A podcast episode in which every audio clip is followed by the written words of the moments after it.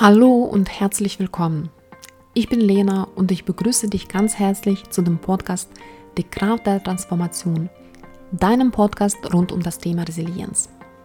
Heute ist die erste Folge dieses Podcasts und ich möchte dir eine kleine Einführung in das Thema Resilienz geben und dich auf eine spannende Reise einladen, auf der wir gemeinsam viele verschiedene Facetten dieses Themas entdecken werden.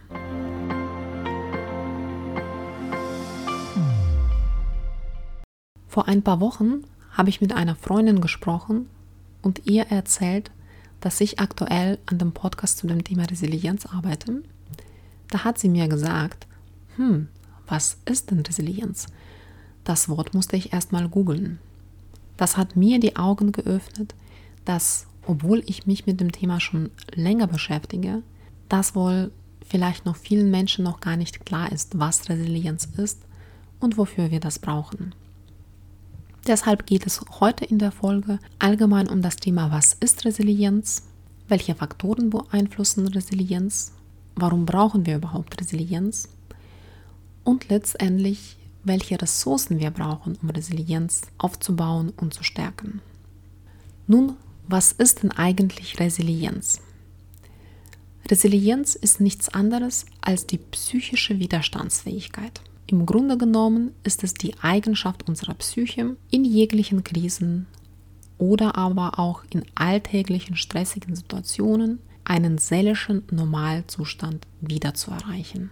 Am besten kann man das am Beispiel eines Stressballes erklären. Du kennst ja diesen Stressball aus Gummi, den kann man in der Faust zusammenkneten und dann wird der Ball auch ganz klein wenn man aber die Faust wieder aufmacht, nimmt der Ball sehr schnell seine ursprüngliche Form.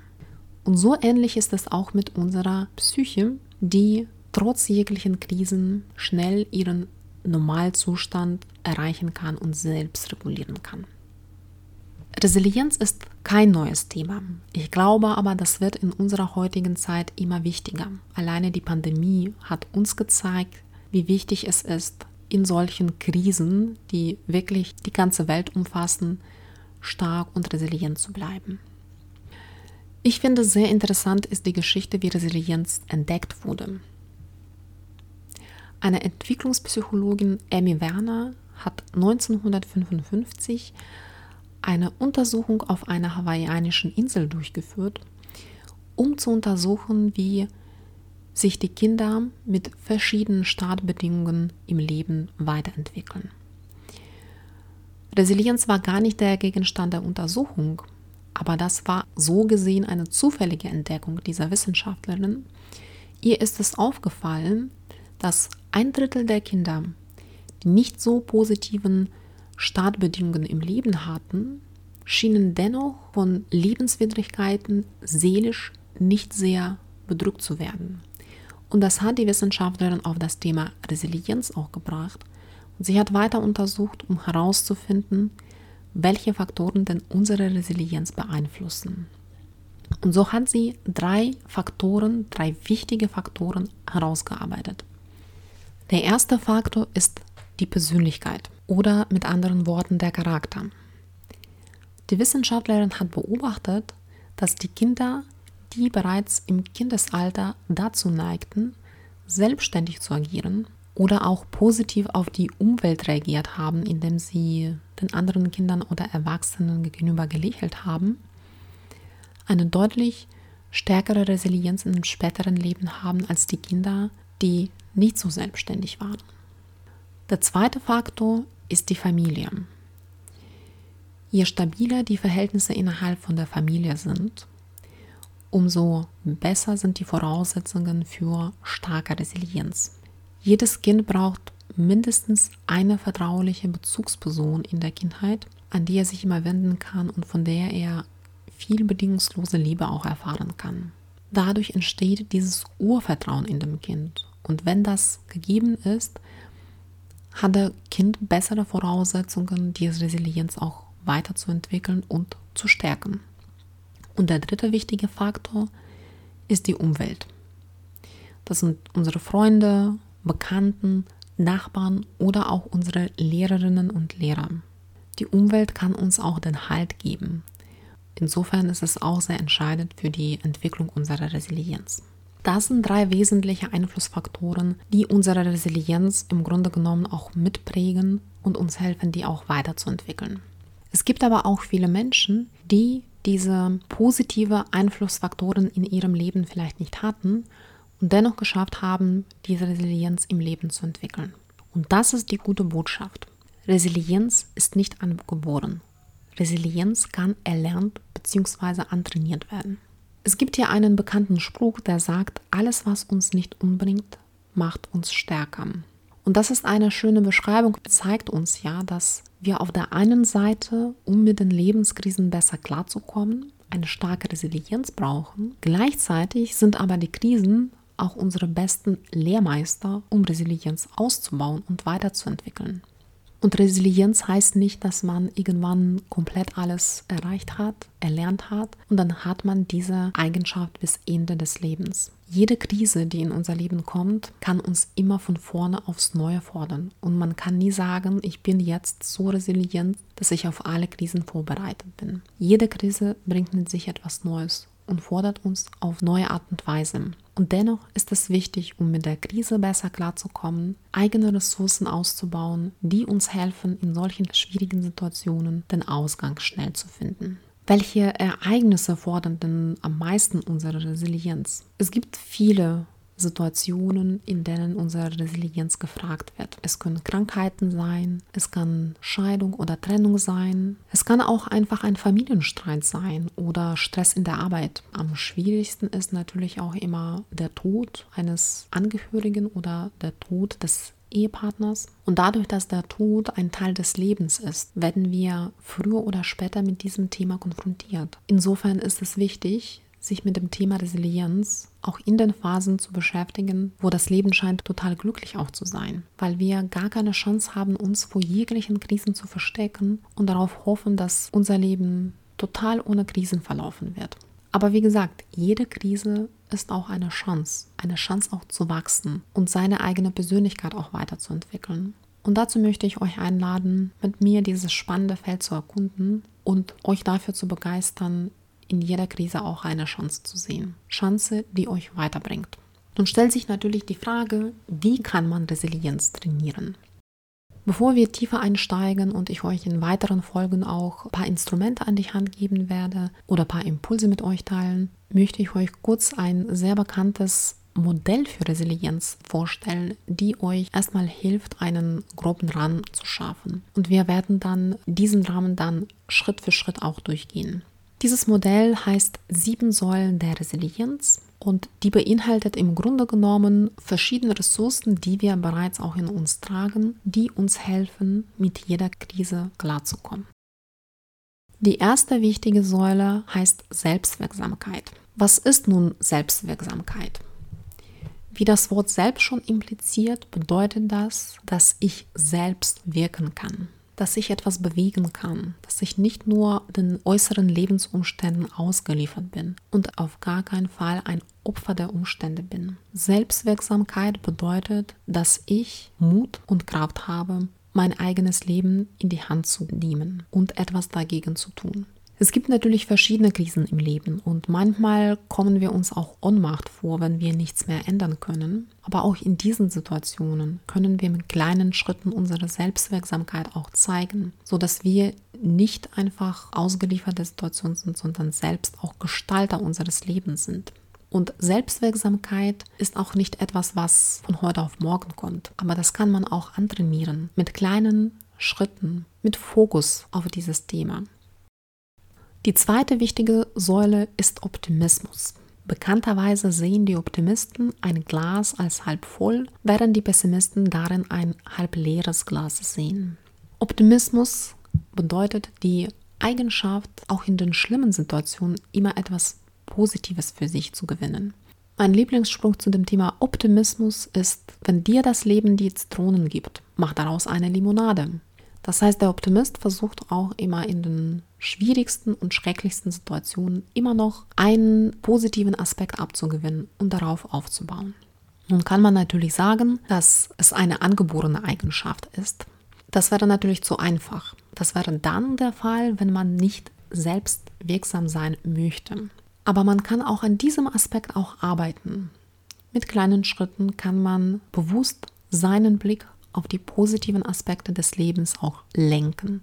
Und das hilft auch einem, diese Eigenschaft anzutrainieren, auch dann in der Krise, was Positives zu sehen. Das bedeutet natürlich nicht, dass ein Pessimist über Nacht zu einem lebensfrohen Optimisten wird. Das wird nicht passieren. Aber auch wenn man Pessimist ist, kann man mit Achtsamkeit und bewusstem Blick trotzdem ein Stückchen optimistische Einstellung für sich aneignen. Und das ist unglaublich hilfreich. Nicht nur in den Krisen, auch in jeglichen Situationen des Lebens immer noch ein Licht am Ende des Tunnels zu sehen. Die dritte Säule ist Verantwortung übernehmen. Die ist etwas mit dem Thema Selbstwirksamkeit auch verwandt und bedeutet auch, dass die Person nicht passiv bleibt, sondern aktiv agiert. Die übernimmt die Verantwortung. Die ergreift die Initiative. Die sitzt nicht einfach rum und sagt, ich bin Opfer der Umstände, sondern wo, in welchem Feld kann ich jetzt Verantwortung übernehmen? Die Person hat keine Angst und hat ganz viel Mut, in Aktion zu gehen und Verantwortung für sich oder für die Situation oder auch manchmal für die anderen Menschen auch zu übernehmen. Das ist unheimlich wichtige Ressource, die auch in jeder Krise auch helfen kann, nicht nur rumzuheulen und zu jammern, sondern direkt auch die Initiative übernehmen. Die vierte Säule ist Lösungsorientierung. Und zwar, wir neigen oft dazu, wenn wir in einer Krise sind, in einem sogenannten Problemmodus unterwegs zu sein. Das heißt, wir sehen nur die Schwierigkeiten, wir sehen nur die Herausforderungen. Und genau in dem Moment ist es ganz wichtig, möglichst schnell den Fokus vom Problem auf die Lösung zu verlagern und zu schauen, wie kann ich denn in dieser Situation mit diesen Umständen für mich eine Lösung finden.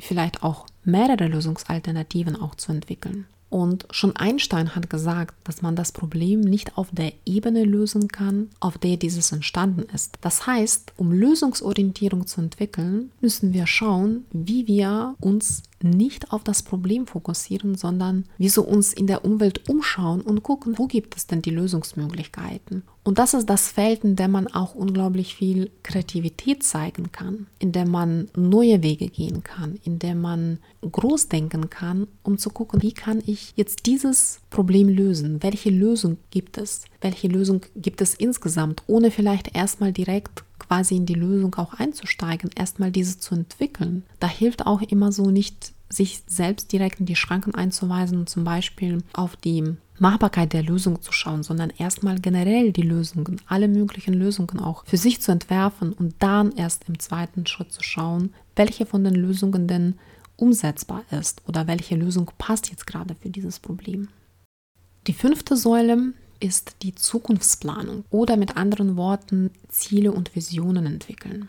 Vision, das ist ein ziemlich großes Wort und in der Regel, wenn man von Visionen spricht, denkt man an etwas ganz Großes, die Welt verändern, die Welt verbessern. Das muss nicht unbedingt sein. Es kann auch eine kleinere Vision sein. Das ist wichtig, dass es aber für dich diese Vision groß genug ist. Für mich ist so die beste Übung in dieser Hinsicht, einfach sich die Frage zu stellen, wenn ich 80 bin, auf welches Leben möchte ich zurückblicken? Und daraus kann man die Vision für das eigene Leben entwickeln, das dir dann als Kompass im Leben dient und sagt, okay, was möchtest du in diesem Leben erreichen? Was möchtest du in diesem Leben dann auch hinterlassen nach dir? Das gibt uns so ein bisschen wie so ein Anker, wie Orientierung auch im Leben. Und die Ziele sind unsere Zwischenschritte oder die Meilensteine auf dem Weg zur Vision. Und je konkreter und messbarer die Ziele sind, umso greifbarer sind sie für uns und umso besser können wir sie umsetzen. Wenn man in einer Krise für sich vielleicht auch ein kleines Ziel definiert, das gibt einem schon auch ganz andere Struktur und auch einen Halt, Struktur auch in den Alltag. Wenn man weiß, okay, wenn ich das Ziel erreichen möchte, muss ich was dafür tun. Ich muss kleine Schritte unternehmen. Und das kann dementsprechend auch bei der ersten akuten Phase der Krisenbewältigung unglaublich wirksam und unglaublich hilfreich sein. Insofern scheut euch nicht, Ziele und Visionen für euer Leben zu entwickeln. Und wie gesagt, das können auch kleine Sachen sein. Und wenn man ein kleines Ziel erreicht hat, dann kann man sich ein nächstes Ziel setzen. Und so kommt man Schritt für Schritt auch weiter. Die sechste Säule ist Akzeptanz. Für mich persönlich eine der herausforderndsten Säulen. Und diese Säule bedeutet, dass wir die Situation so annehmen, wie sie ist, ohne dagegen zu kämpfen. Und ich weiß, dass es manchmal verdammt schwer ist, je nachdem, welche Krise man hat, erstmal zu sagen, okay, ich akzeptiere das jetzt und dann schaue ich, wie ich damit umgehe. Akzeptieren bedeutet etwas hinnehmen, bedeutet nicht mehr zu hadern, sondern einfach auf die Situation zu schauen, wie sie ist, ohne den Wunsch zu haben, das zu verändern oder den Wunsch zu haben, etwas rückgängig zu machen, um das irgendwie jetzt zu reparieren. Akzeptanz kann man auch antrainieren. Dabei kann zum Beispiel das Thema Achtsamkeit auch sehr helfen. Achtsamkeit bedeutet, dass wir uns auf den jetzigen Moment konzentrieren, auf hier und jetzt. Und indem wir versuchen, unser Blick auf dieses Moment zu konzentrieren, akzeptieren wir die Situation, wir akzeptieren uns, wir akzeptieren unsere Gefühle. Wenn wir das akzeptiert haben, können wir die nächsten Schritte in der Krisenbewältigung dann auch unternehmen. Wie gesagt, ich glaube, Akzeptanz ist nicht immer einfach. Und wie gesagt, je nach der Lebenskrise kann das schon sehr herausfordernd sein. Es kostet uns immer sehr viel Kraft, wenn wir Widerstand leisten, wenn wir die Situation nicht akzeptieren wollen. Dieses Ankämpfen, dieses Rebellieren und Protestieren kostet unglaublich viel Energie und raubt uns diese Energie, die wir vielleicht auch gerade in die Lösungsorientierung stecken können oder in die Zukunftsplanung. Also insofern, da ist wichtig tatsächlich, sich auch dessen bewusst zu sein, was uns die Nicht-Akzeptanz bringt oder was sie für uns bedeutet. Aber wie gesagt, auch Akzeptanz kann man bewusst auch weiter ausbauen. Die siebte Säule in diesem Modell ist Netzwerkaufbau. Wir sind alle soziale Wesen. Das heißt, wir können nicht permanent nur alleine sein. Wir brauchen Menschen um uns. Wir brauchen Menschen, um die wir uns kümmern können und die sich um uns kümmern können. Um Netzwerk auszubauen, braucht man starke soziale Kompetenzen, weil Netzwerk aufbauen, das ist geben in erster Linie und dann in der zweiten Schritt auch nehmen. Wir sind miteinander so eng verbunden, auch in der Gemeinschaft. Das kann Freundeskreis sein, das kann Bekanntenkreis sein, das kann auch Nachbarschaft sein. Es ist wichtig, dass wir unser Netz aufbauen, der uns hilft, uns gegenseitig dann in schwierigen Situationen aufzufangen. Ich meine jetzt Netzwerkorientierung, nicht, nicht soziale Medien, die jetzt momentan sehr, sehr populär sind, sondern tatsächlich reale Kontakte, also unsere nächsten Menschen, die uns am nächsten stehen, dass wir durch diese Verbindungen im Grunde genommen so ein Netz gemeinsam bauen, das uns in jeglichen Situationen auch hilft. Nicht nur in den Krisen. Netzwerke sind auch für freudige Momente sehr wichtig. Das war das Modell mit sieben Säulen, die ich euch gerne erklären wollte. Und aus meiner persönlichen Erfahrung und ähm, aus meiner Krisenbewältigung würde ich gerne dieses Modell mit drei weiteren zusätzlichen Säulen auch ausbauen. Und auf die werde ich auch nochmal detailliert in den weiteren Folgen auch eingehen. Die erste zusätzliche Säule ist Sinn. Die Sinnsuche, die wir in der Krise oft erleben. Wenn etwas passiert, was nicht geplant ist oder nicht so, wie wir uns das vorgestellt haben, neigen wir oft, glaube ich, auch intuitiv vielleicht auch Sinn daran zu suchen, um zu verstehen, warum das überhaupt passiert ist. Und ich glaube, diese Sinnsuche ist unglaublich heilend und unglaublich hilfreich in jeglicher Situation. Insofern, wenn wir da die Fähigkeit entwickeln, auch gewisse Zusammenhänge vielleicht zu verstehen. Ich sag mal so, vielleicht die Zeichen auch zu lesen, den Sinn zu suchen, kann das uns helfen, die Krise erstmal für uns besser greifbar zu machen. Und ich glaube, wenn, wenn wir Menschen, wir neigen auch dazu, Sinn zu sehen. Wir suchen nach dem Sinn des Lebens, nach dem Sinn in gewissen Ereignissen. Und wenn wir diesen Sinn finden, glaube ich, fällt das uns im zweiten Schritt leichter, mit der Krise auch umzugehen. Deshalb würde ich Sinn oder Sinnhaftigkeit auf jeden Fall als eine sehr wichtige Ressource für Krisenbewältigung auch sehen und für die Resilienzausbau. Die zweite zusätzliche Säule ist der Zugang zu eigenen Gefühlen und eigenen Emotionen. Aus meiner Perspektive ist es unglaublich, ist es essentiell wichtig, sich selbst und eigene Gefühle gut zu verstehen, den Zugang zu ihnen zu fühlen und sie auch zulassen. Und dabei meine ich auch alle Gefühle. Wenn es uns nicht gut geht und wir schlecht drauf sind, sollen wir das nie verdrängen und sagen, ja, alles ist dir eigentlich gut, ich muss jetzt gut drauf sein. Nein, zulassen und Zugang finden bedeutet, dass wir erstmal alle Gefühle, unsere gesamte Gefühlspalette wahrnehmen, akzeptieren und erst dann können wir zu dem zweiten Schritt gehen, nämlich indem wir sie dann bewusst auch regulieren. Es hilft uns nicht, wenn wir vor eigenen Gefühlen wegrennen oder wenn wir sie verdrängen. Das kann auf Dauer sehr ungesund sein und kann dann später zu vielen Problemen auch führen. Deshalb finde ich grundsätzlich Zugang zu eigenen Gefühlen und Akzeptanz der eigenen Gefühle A und O für Resilienz, aber auch für erfülltes Leben. Deshalb möchte ich diesen Aspekt bei dem Thema Resilienz gar nicht missen.